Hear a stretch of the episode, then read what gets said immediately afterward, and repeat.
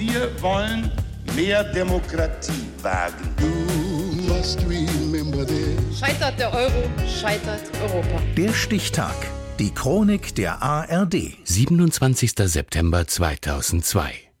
Heute vor 20 Jahren wurde der elfjährige Bankierssohn Jakob Metzler aus Geldgier entführt und ermordet.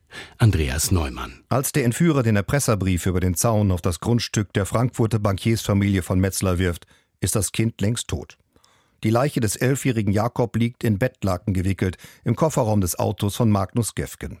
Im Brief versichert er, dass das Kind noch lebt und er es freilasse, wenn er eine Million Euro bekommt.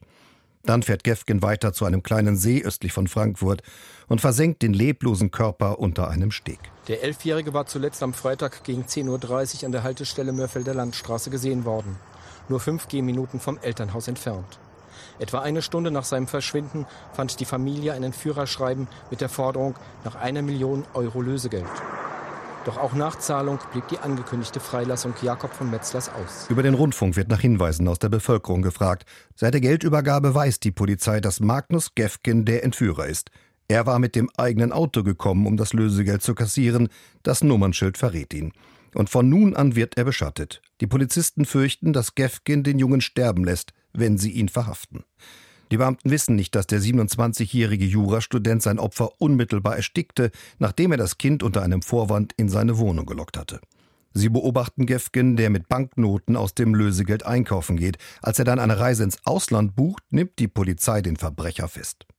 In den anschließenden Vernehmungen verschleiert Gefgen den Verbleib des Kindes. In Sorge um das Leben des Jungen ordnet Frankfurts Polizeivizepräsident Daschner an, den Täter durch Gewaltandrohung zum Reden zu bringen. Gefgen behauptet, ihm sei daraufhin Folter durch die Polizei angedroht worden.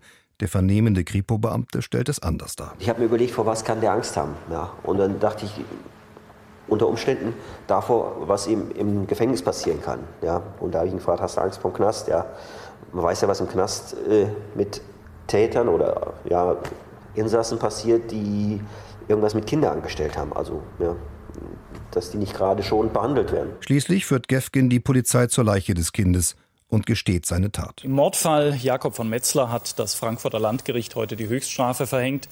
Lebenslange Haft lautet das Strafmaß für den Angeklagten Magnus Gefgen. Und das Gericht stellt die besondere Schwere der Schuld fest. Gefgen hat damit keine Chance auf eine Entlassung nach 15 Jahren. Der Vorsitzende Richter Hans Bachle erinnert sich an einen Mörder ohne wirkliche Reue. Das, was bei Herrn Gefgen rübergekommen ist, beim Gericht, es, er tut sich sehr leid. Und das war durchgehend.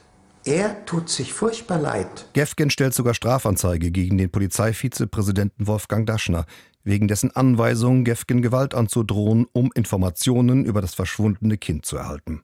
Daschner wird wegen Nötigung im Amt verurteilt. Er erhält eine Ermahnung und eine Geldstrafe auf Bewährung.